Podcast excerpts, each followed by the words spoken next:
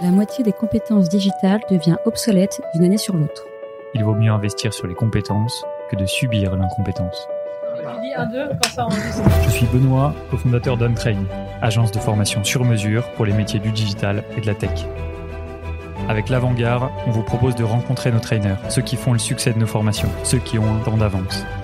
Ils sont spécialistes marketing, data, acquisition, produits et ils viennent vous confier en 5 minutes les clés de leur efficacité. Ce sera court, concret et ce sera utile demain. Bonjour à tous et bienvenue dans un nouvel épisode de l'Avant-Garde. Aujourd'hui, on reçoit Claire et Thibaut. Claire et Thibaut, vous êtes associés chez Modulotech. Et Modulotech, vous allez nous en dire plus. Vous allez nous parler de communauté de développeurs, vous allez nous parler organisme de formation. Forcément, chez OnTrain, ça nous intéresse. Est-ce que vous pouvez vous présenter tous les deux, s'il vous plaît? Oui, bien sûr. Euh, merci Benoît de nous accueillir aujourd'hui euh, euh, dans cet épisode. On est très content d'être avec Thibaut. On est trois à avoir monté Modulotech. L'idée de base, c'était de, pallier l'écart de niveau qu'il pouvait y avoir entre la sortie d'école de code et, et, le marché du travail. Sous Modulotech, on a créé Modulo Academy, qui est un organisme de formation dédié aux développeurs où on pousse tout ce qui est relatif aux bonnes pratiques de développement et aux pratiques de software euh, craftsmanship. Et on a aussi créé un, réseau de développeurs juniors qui s'appelle le réseau Modulo, euh, qui compte aujourd'hui euh, plus de 350 membres. On est très content parce qu'on l'a créé relativement récemment. Et l'objectif de ce réseau, c'est de faire monter en compétence les développeurs juniors lorsqu'ils sortent d'école de code, juste avant de trouver leur premier emploi. Ok, super intéressant. Et Thibaut, toi, tu fais quoi chez Modulotech? Alors bonjour déjà, euh, moi je suis euh, du coup associé avec Claire et Raphaël. Je suis développeur euh, full stack JavaScript, donc spécialisé en React et en Node.js. Ok, super. Alors vous vous en doutez, l'aspect création de communauté autour de la tech, c'est quelque chose qui nous intéresse beaucoup, qui nous passionne et qu'on essaie de construire un maximum chez OnTrain. Moi, ce qui m'intéresse surtout aujourd'hui, en discutant avec vous deux, c'est euh, ce que vous comptez apprendre à cette communauté de jeunes développeurs. Je trouve que quand on est dans cet environnement, c'est jamais facile de savoir sur quoi orienter son apprentissage, quel langage de développement on décide d'apprendre, sur quel techno on veut se focaliser. Et euh, je crois que vous avez des convictions là-dessus, ou en tout cas que vous orientez vos apprentissages vers euh, un framework ou un langage en particulier. Est-ce que vous pouvez nous en dire plus? Oui, bien sûr. Nous, tout l'objectif, euh, justement, euh, c'est euh, de guider les développeurs juniors pour pas qu'ils se retrouvent complètement démunis face à la, quantité d'informations qu'on peut trouver sur Internet. Donc, nous, on est plutôt spécialisé JavaScript et on s'est focalisé sur, sur cette techno-là parce qu'on pense que enfin, c'est celle qui est le plus présente sur le marché du travail aujourd'hui. Donc, c'est peut-être plus simple quand on est développeur junior de s'orienter vers JavaScript et notamment parce qu'on peut être ce qu'on appelle développeur full stack, euh, donc c'est-à-dire intervenir euh, côté back et côté front. Et aujourd'hui, ça a une grande valeur sur le marché du travail. Peut-être que Thibaut peut expliquer les, différences justement entre les différents types de, de techno qu'on retrouve autour de JavaScript. Alors, du coup, nous, on est plutôt orienté sur JavaScript, React, React Native et Node.js. Pour comprendre un petit peu euh, les différences qu'il y a entre tout ça, c'est bah, il y en a pas vraiment en fait. C'est JavaScript le langage et tout ce dont je viens de citer précédemment, en fait, ce sont des technologies liées à JavaScript. En gros, JavaScript, c'est un langage qui a été euh, créé dans les années 90 et qui permettait en fait de, faire de l'animation front, donc c'est-à-dire faire des petits effets euh, visuels sur vos pages web. Depuis quelques années, donc en 2012, en fait, les technos ont évolué vraiment et c'est ce qui a permis en fait de créer Node.js. Alors, il n'y a aucune différence en fait entre JavaScript et Node.js. En fait, Node.js c'est du JavaScript, mais en fait JavaScript comme il faisait que du front, on a surcouché en fait des fonctionnalités dessus qui lui permettaient euh, de faire ce qu'un langage de back-end peut faire. C'est ce qui manquait à JavaScript tout court. Par exemple, des trucs tout bêtes comme écrire dans une base de données. Ce qui peut paraître quand même basique, mais JavaScript tout seul, vous pouvez pas le faire. Donc en fait, euh, Node.js, on a surcouché des fonctionnalités comme ça. Ou aussi pouvoir gérer un, serveur, ce qui est un petit peu obligatoire euh, pour faire du back-end. C'est pareil, on l'a surcouché sur JavaScript. c'est ce qui est permis de créer Node.js et de pouvoir faire du back-end avec lui. Ok, donc si je comprends bien, avec mes connaissances de l'environnement du code et de la tech, à l'origine JavaScript était surtout fait pour développer sur du front. Maintenant, on s'en sert aussi pour développer des architectures en back-end, mais la base technique est la même, donc j'imagine qu'en termes de formation et d'apprentissage, si on apprend à faire du JS pour du front, on peut peut-être assez facilement faire du back derrière. Ah oui, alors c'est tout l'avantage. En gros, bah, c'est parce que c'est exactement euh, la même syntaxe euh, de langage, hein, que tu fasses euh, du front ou du back, hein, ça reste du JavaScript. Donc en fait, les seules choses que tu vas apprendre un petit peu plus, c'est utiliser les fonctionnalités back en plus. Mais tu gardes vraiment toute la base structurelle de JavaScript et donc tu passes de l'un à l'autre assez facilement. Ok, peut-être euh, petite clarification pour euh, les auditeurs qui auraient euh, pas forcément une, une culture tech très, très affinée. Le front-end, c'est ce qui va permettre de développer l'interface utilisateur ce que l'internaute va voir sur la page web. Le back-end va servir à développer toute l'architecture du site, tout ce qu'on ne voit pas. Ce qui euh, serait par exemple dans un magasin à l'arrière-boutique, la manière avec laquelle ça fonctionne. C'est un peu ça. Euh, moi j'aime bien euh, faire une, une métaphore avec une voiture. c'est-à-dire bah, le front-end, c'est tout ce qui est visible, c'est-à-dire votre tableau de bord, le contour avec les vitesses. en gros, le back-end, ce serait le moteur. C'est-à-dire vous ne le voyez pas, mais c'est ce qui vous permet de faire avancer en, en, gros la voiture. Très clair. Ça fait quelques années qu'on entend, que moi en tout cas, j'entends le mot React euh, associé au JavaScript. Je ne sais pas exactement quelle euh, réalité ça a derrière. Euh, est-ce que c'est une techno supplémentaire Est-ce que c'est une partie du langage? Est-ce que tu peux nous en dire plus là-dessus? React, en fait, c'est communément appelé un framework, mais c'est un abus de langage. En fait, techniquement, c'est une librairie. Pour les gens qui connaissent pas vraiment les frameworks, les frameworks, en fait, si on le traduit en français, c'est un cadre de travail. C'est-à-dire qu'en fait, le framework va vous forcer à organiser toute la structure de votre code d'une certaine manière et de manière très rigoureuse. React, en fait, il vous force pas. Donc, vous pouvez un peu coder de la manière dont vous voulez.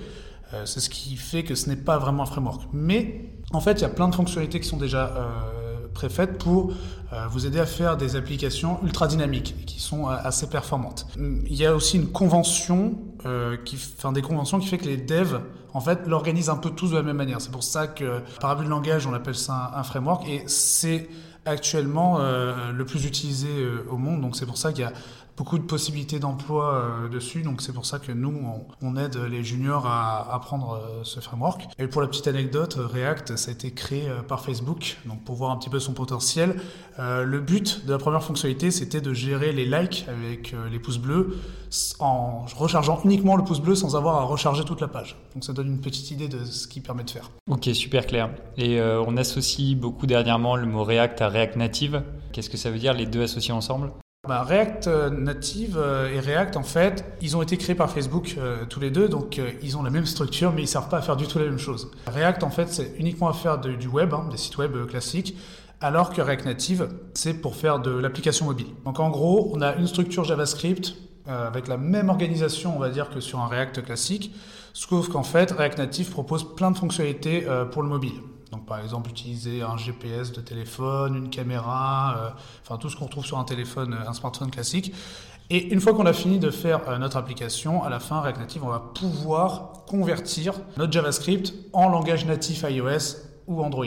Alors il y a un avantage à ça, c'est que bah, quand on développe en JavaScript, on peut passer du web au mobile très facilement. Par contre, bah, on est limité par ce que proposent les fonctionnalités React Native, par rapport à quelqu'un qui coderait de manière native mobile. Ok, super clair.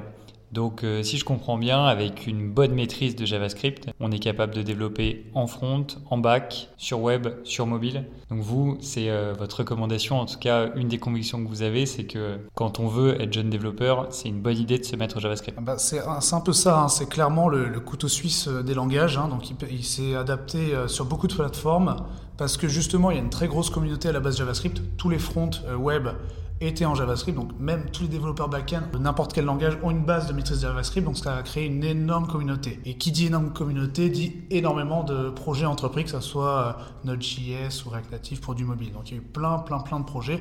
On a même euh, du JavaScript pour faire de l'IA, en gros avec TensorFlow. Je ne sais pas si euh, vous avez déjà entendu parler, mais c'est en fait un outil qui permet, qui est codé en fait en Python à la base, mais qui permet de communiquer euh, en langage JavaScript et donc d'utiliser des fonctionnalités euh, d'intelligence artificielle. Donc ça, c'est assez intéressant. Ok, super clair. Euh, merci Thibaut, merci Claire. Peut-être dernière question et là je reprends ma casquette organisme de formation, ma casquette pédagogique. À votre avis, combien de temps il faut et quel type de formation il faut choisir si on veut démarrer sur JavaScript ou se perfectionner? Il y a beaucoup d'écoles de, code qui existent aujourd'hui. Pour la plupart, elles ont un bon niveau. Juste à garder en tête que c'est très difficile de devenir développeur aguerri en trois mois ou six mois. Il faut bien prévoir euh, une stratégie en amont. En fait, les écoles de code vont vous donner certaines euh, clés, elles vont vous mettre le pied à l'étrier. Après, ce qui est important, c'est d'avoir euh, suffisamment de temps pour digérer, un, ce qu'on a appris en formation, et deux, se renseigner sur d'autres pratiques qui vont un peu plus loin que le langage de programmation, de s'intéresser à d'autres problématiques un peu plus larges, du type tout ce qui tourne autour des bonnes pratiques et donc du software craftsmanship. Est-ce que tu peux nous en dire plus sur le software craftsmanship? Tout à fait. Alors le software craftsmanship, c'est un manifeste euh, initialement sur euh, tout ce qui euh, concerne les bonnes pratiques. C'est un petit peu l'idée de que le développement web, c'est de l'artisanat. Et donc ça a été notamment c'est repris par le grand chef oncle, oncle Bob, comme, on l'appelle dans la communauté, qui a commencé par écrire Clean Code, et puis après ça se décline en, en beaucoup de, de, disciplines différentes, mais c'est vraiment l'idée que, en fait, on place la qualité du code euh, un peu au-dessus de tout. Alors qu'aujourd'hui, on est dans un monde qui va très vite, euh, on demande aux développeurs de coder de plus en plus vite, etc. Là, vraiment, les, bonnes pratiques et euh, les pratiques craft, c'est vraiment, on prend le temps de viser une très haute qualité de code, mais ce qui en fait derrière vous fait gagner beaucoup de temps dans le développement de vos produits. Et donc c'est un peu toutes ces thématiques-là que nous on pousse, qui sont assez peu vues en école de code et qui pour nous nous paraissent très très importantes de commencer à assimiler dès le début de son apprentissage euh, en développement. Euh, peut-être dernière question, est-ce que vous avez euh, des idées de ressources, de contenus, de vidéos à partager, à consulter pour venir peut-être en complément d'un apprentissage du JavaScript? Alors euh, ouais, pour un débutant, euh, pour se mettre euh, en gros sur JavaScript, il y a le livre qui s'appelle JavaScript for Impatient Programmers de Axel Rochemeyer. J'ai aussi pour ceux qui veulent faire du React, démarrer React, franchement la meilleure chose à faire c'est la doc reactjs.org. Elle est en anglais, en français en plus, et elle est vraiment euh, ultra complète, ultra simple à comprendre.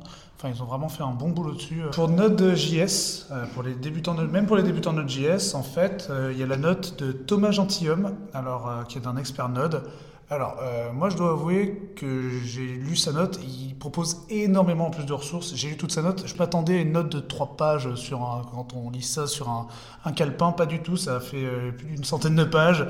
C'est assez détaillé. Il vous parle de, ses expériences, de tout ce qu'il a testé, ses lectures, qu'est-ce qu'il a appris par lecture, pourquoi cette telle lecture est intéressante. Et en vrai, euh, il est très très complet. Et pour React Native, il y a deux choses que j'ai beaucoup aimé, c'est la doc officielle. Franchement, euh, la doc Native est très très complète. Et il y a une autre documentation que j'aime beaucoup, c'est la documentation Expo. Alors Expo, en fait, euh, c'est des outils pour, euh, en plus pour coder en React Native et pour démarrer très rapidement un projet avec plein de fonctionnalités préfaites qui sont super efficaces. C'est super efficace. Donc, et la doc est assez simple à comprendre. Donc c'est des choses que je recommande pour démarrer. Et bien sûr, hein, pour les devs débutants et un peu moins, il y a toujours la doc officielle pour JavaScript, hein, MDN, qui répondra à toutes vos questions parce que bah, la doc officielle est toujours la plus complète. Ok, super intéressant. Bah, merci Claire, merci Thibaut pour ces éclairages.